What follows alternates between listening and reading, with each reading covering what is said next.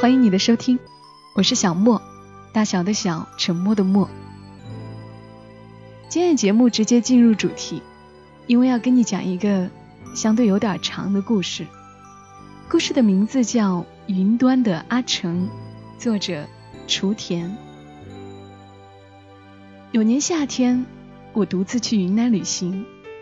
出发前，我有做行程规划。我极其爱吃橙子。在网上找到了楚城的故乡，没有多考虑，就把它定为了我云南的第一个落脚点。心想走到哪儿算哪，并没有提前预定住宿。到昆明的早上下了暴雨，雨水一直淹到小腿肚。因为不认识路，我拉着箱子，手里是我提前百度好的地址，浑身湿透，站在路边瑟瑟发抖。始终没办法打到车。有的车路过的时候，即便是减速行驶，可是车轮卷带的雨水还是掀起一阵水浪。我看着表，再等下去，我一定会错过早上那辆开往小镇的大巴车。幸运的是，过了十多分钟，有辆私家车停了下来。他摇了下车窗，听说我从北京来的。答应送我到车站。发车前几分钟，我上了车。车路过最后一个高速路口的停歇站之后，就开始了一路转山。那种路是我离开云南再没见过的路，一面靠着山，一路上经过无数的山洞，路两边的山长满深绿、浅绿、大叶、小叶，各种我叫不上名字的大树。有的树还结着红色的果子。到达镇上，面包车一路下坡，那种大坡能让你想到美国的六十六号公路，安静空旷又远远地伸展开来。路的尽头是一座大山，从车窗外看，山顶竟然插入了云中，山挨着山，层层叠叠。远远的看着那连片的海色。我就在想象，如果这些山挂满了橙子，该多美。司机却说这是竹海，橙子不种在这儿。我让司机把我放在路边，拉着箱子开始转悠，想要找个客栈或者农家院。我上到人行道上，卖水的小姑娘和我说，穿过超市旁边的小路，有一家烧烤店，老板娘很好，接待过。来采访褚时健的记者，道谢后，我顺着路没走多远，就找到了这间店。她是一个年近五十的阿姨，她女儿已经读初中。简单介绍情况之后，她应允我可以暂住几天。她带我上了阁楼，给我安排和她女儿一个房间。我换下早上被雨淋透又被我自己的体温暖干的衣服，开始睡觉。醒来的时候已经是傍晚，从阁楼下来，老板娘招呼我吃菠萝蜜。小院中央是一棵巨大无比的柠檬树，树干粗壮，枝丫茂盛，暗绿色的老叶子和新长出的浅绿色的叶子相互交错，风吹起来，整棵树就从上到下的抖动。树下围着一圈花盆，栽的各种颜色的花。门口种的紫红色的三角梅开得旺盛，两棵树相望生长，顶端被人为的接在了一起，形成了一个拱形的大门。我顺着房子看，在厨房的窗户下面有个烧烤台，台子上挂着一排熏肉，肉色还算鲜亮，想必是才挂上去不久。在熏肉和烤架之间站着一个男孩。可能是长期在烧烤架前做活，脸黑黑的。他低着头，专心地看着烤架上的肉。服务员给他喊话，他也是低着头，然后拖着长音回应。忽然，他穿过烧烤的烟气，抬起头来。我没来得及转头，和他的目光就撞在了一起。他腼腆地笑了一下，脸上露出深深的一个酒窝。恍惚间配着他凌乱的头发，再透过烟，我觉得他好像陈柏霖。你在看阿成啊？老板娘用带着浓重方言味道的普通话问道。嗯，这么巧啊，我男神也姓陈，而且和阿成长得也很像。我一边用手嗦着菠萝蜜，一边回应着他。阿成啊，已经结婚了。媳妇儿可漂亮了，就是凶得厉害，总也不回家。老板娘没有理会我说的，自己又补了一句：“阿成运气不好，他去年骑摩托和大家一起去县里，因为是土路，坑坑洼洼，路过一个大坑的时候，在前面的人都跨过去了，只有阿成重重的摔在了坑里。大家开出去好远，发现他没了。”折回来找他，他已经躺在坑里，旁边的摩托车倒在地上，车轮还在打转呢。那后来呢？膝盖碎了，在医院躺了一个多月。普通话好一些的小妹插嘴道：“这也不是运气不好吧？可能是他骑车技术不行。”我说：“阿成买彩票就差一位数，那张彩票。”现在还放在他的钱包里呢，这么巧，哈反过来想也挺幸运的。阿成一次就能猜这么准，很难得啊，哈哈。我该怎么说你才信呢？小妹还是想说服我。她放下手中的刺绣活，回身看了一眼在忙碌的阿成。你来的时候看到我们镇上的最高的那座山了吧？阿成住在山上。那他是每天晚上回家住吗？对啊，一会儿烧烤收摊了，阿成就骑摩托上山，四十分钟可以到，明天中午再下山过来做活。我还没来得及回应，阿成端着一盘烤鸡翅走了过来。老板娘看不忙了，招呼阿成坐下来喝点水。阿成看了我一眼，露出刚刚和我对视时候的酒窝。你好啊，阿成。嗯，吃，吃，我做的很好的，吃。阿成语速很慢，蹩脚的普通话很用力的从嘴里吐出。我知道他想让我听懂。我起身挪了一下位置，阿成坐在了我的左边。你住在山上啊？晚上回去危险不？阿成微微皱了一下眉。柠檬树下的大灯映在他脸上，他抿着嘴，此刻的酒窝显得更深了。我的家建在云上，你知道吗？那是神仙才住的地方呢。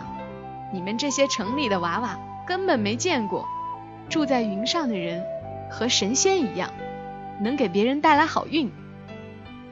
我笑笑表示回应。我在心里大概也能猜出阿成家的样子，一定是小妹说的山上，而且不是一般的高，因为都穿梭在了云中。阿成，你哪天要是饿了，你就端个锅，锅口朝着你家的方向，站在山脚下，喊你媳妇儿的名字，你媳妇儿从山上给你滚下个土豆，你接下就行。小妹站起来。一边比划着动作，一边说，在桌前围坐的人都笑起来。不和你们讲，我要干活了。阿成大概自知嘴笨，起身离开桌子，回到了炭烟缭绕的烤架前。阿成为什么不搬下来呢？我试探着问小妹。住这么远，再把另一条腿摔了就不值了。阿成爸爸活着的时候，他们整个村子都在山下，靠着我们镇子的一条大河。山上的那个村子是一个傣族村，阿成阿爸是村长，村子的土地不好，庄稼总是收成不好。山上的傣族村，他们不怎么种地，但是他们捕鱼。于是阿成的阿爸就和傣族村的村长商议了一下，他们两个村子。就把寨子换了。阿成整个村都上到山上了，我觉得有点不可思议。这也没什么，换也是为了大家能有个好收成嘛。小妹再次回头看了一眼阿成，做了个鬼脸。阿成没理他，继续收拾着烤架。我看看表，已经十二点多了，开始收拾桌子上的茶碗，还有吃剩的零嘴。我看到阿成正在打量自己头上的熏肉，若有所思的样子。因为对着灯，他眼睛眯得小小的。那阿成现在村子里的状况还好喽？上了山有了土地，大家都该过得还不错了吧？都和你说了，阿成运气不好，你就不信。小妹略显底气，不肯放弃说服我。我不想与他多做争辩，准备把碗搬到厨房去。小妹不依不饶，拉着我说：“阿成他们村子搬到山上两年，我们镇的橙子就火了。储橙卖好了，山下的风景好，又有河，县里决定开发我们镇，收购了山下那片原本是阿成村子的地方，盖了度假别墅。”真是便宜了那下山的傣族村，每家每户政府都补偿了好些钱，还奖励了房。阿成他们村子的人简直是要气死，可是又没办法说理。我听完心里又开始替阿成村子不值了，怎么好事儿都没让他们赶上呢？我边想边进了厨房。那阿成村子的人现在都还住在山上吗？我追问道。小妹还没来得及张嘴，阿成就进来了。他抱着盛放烧烤的铁板子，一手揪着小妹的小辫子说：“你莫要在这里瞎讲了，带坏了城里的娃娃。”不知道是看到我紧张，还是本就语言不好，说的不明不白的。我明天下山给你带一只野鸡，我早上就埋了坑，肯定可以有很大一只。他把架子放在洗碗池里，开开水管，把脑袋伸向水下。好啊，我还想喝荔枝酒。我回应他说：“阿成，你们村子的人都在山上吗？”我把这个问题又向阿成提问，阿成没回答，说明天你和我喝酒，我就告诉你。我站在厨房门口。看着他发动摩托，隆隆的声音划破了一点的夜晚。柠檬树还在抖着叶子。我想，是不是每个夜晚，他都用这样的方式和阿成说晚安？我看着阿成的背影，在心里想：如果阿成没有摔碎膝盖，可能就和村子里其他的年轻人一样，去外地打工，可以多赚些钱。看到城市里霓虹闪烁的夜晚。又或者，阿成刚好猜对了彩票的最后一位数字，中了大奖，可以在县里买房，媳妇儿也不会常年不回家嫌弃他。又或者，阿成的爸爸没有和逮债的村长换村子，那阿成就可以靠政策致富了。现在我开始理解小妹和老板娘说的话了，阿成确实运气不好。但是似乎阿成说的也对，也是因为他的不好运，别人才有了好运。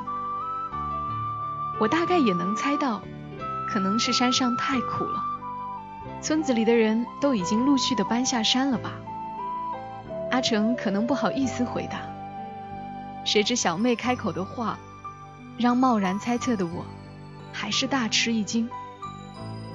山上就只有阿成一家啦。其他人都走了，那阿成为什么不下来住呢？因为阿成村子的人看到自己原先住的地方成了香饽饽，个个都发了家，把责任都怪罪在阿成爸爸的身上。他们要求阿成爸爸把村子换过来，阿成爸爸做不到，整日的自责，后来自杀了。这样啊，后来政策又变了。要保护山林，不让开荒种粮。阿成村子的人都下山了，就只剩阿成了。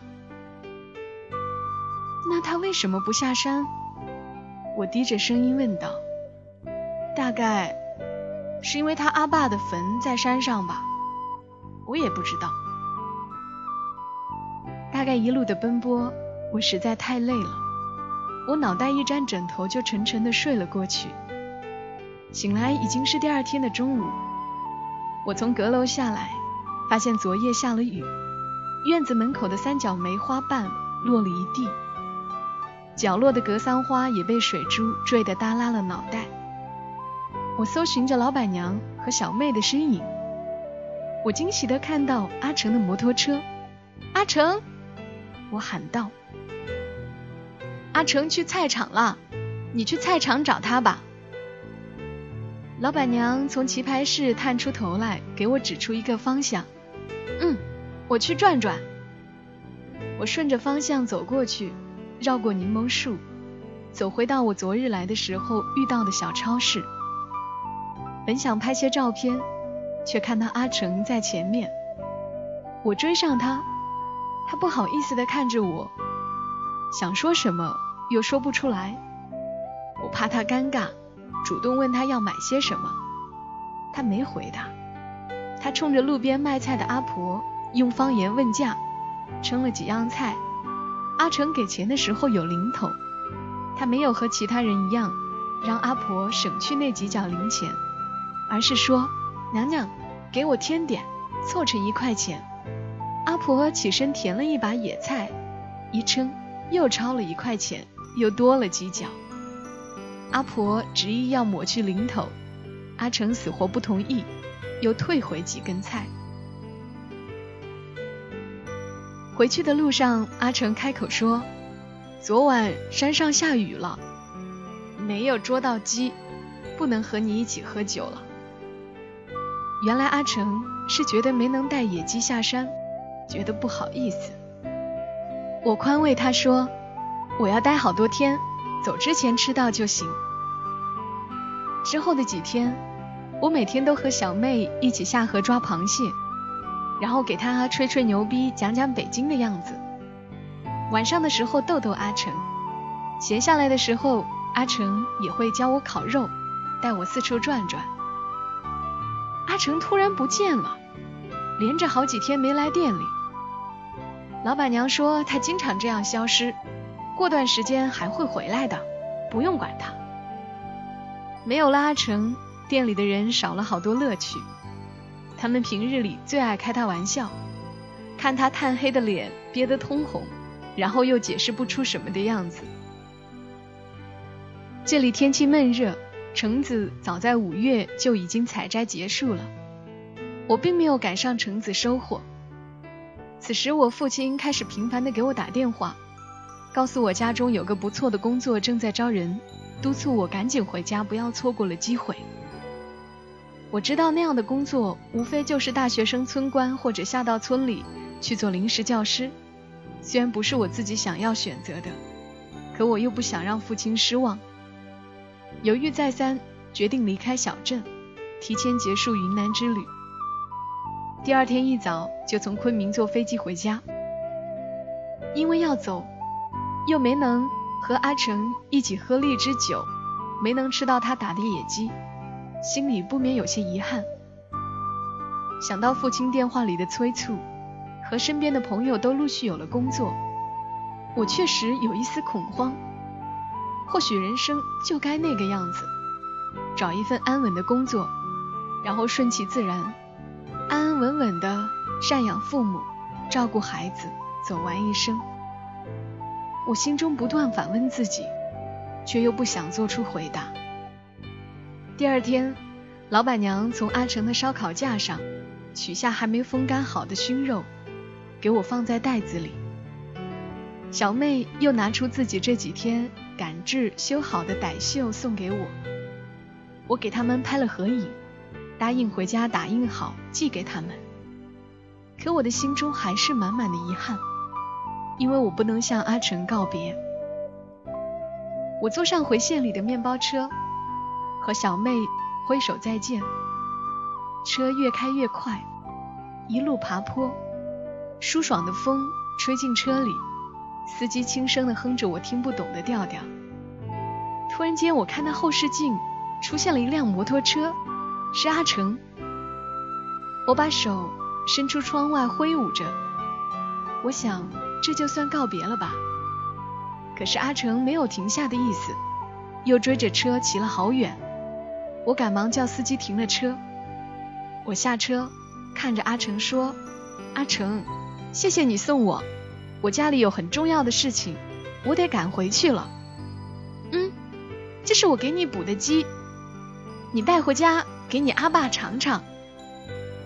他不知道火车不能带活禽，而且那段时间北京都有了禽流感，鸡这样敏感的动物根本进不了机场。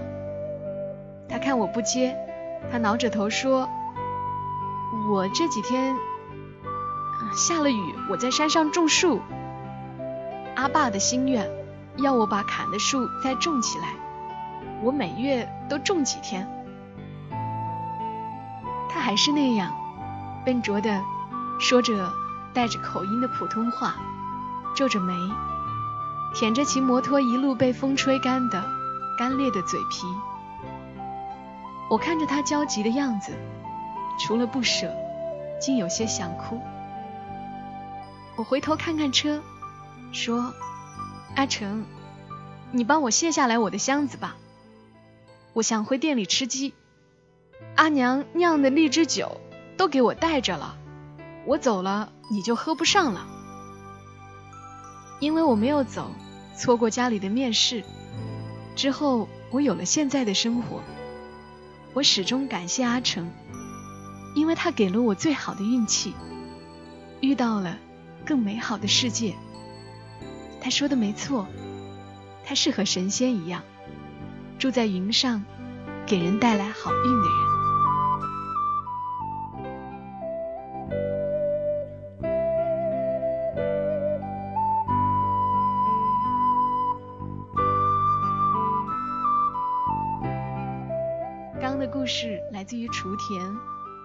端的阿成。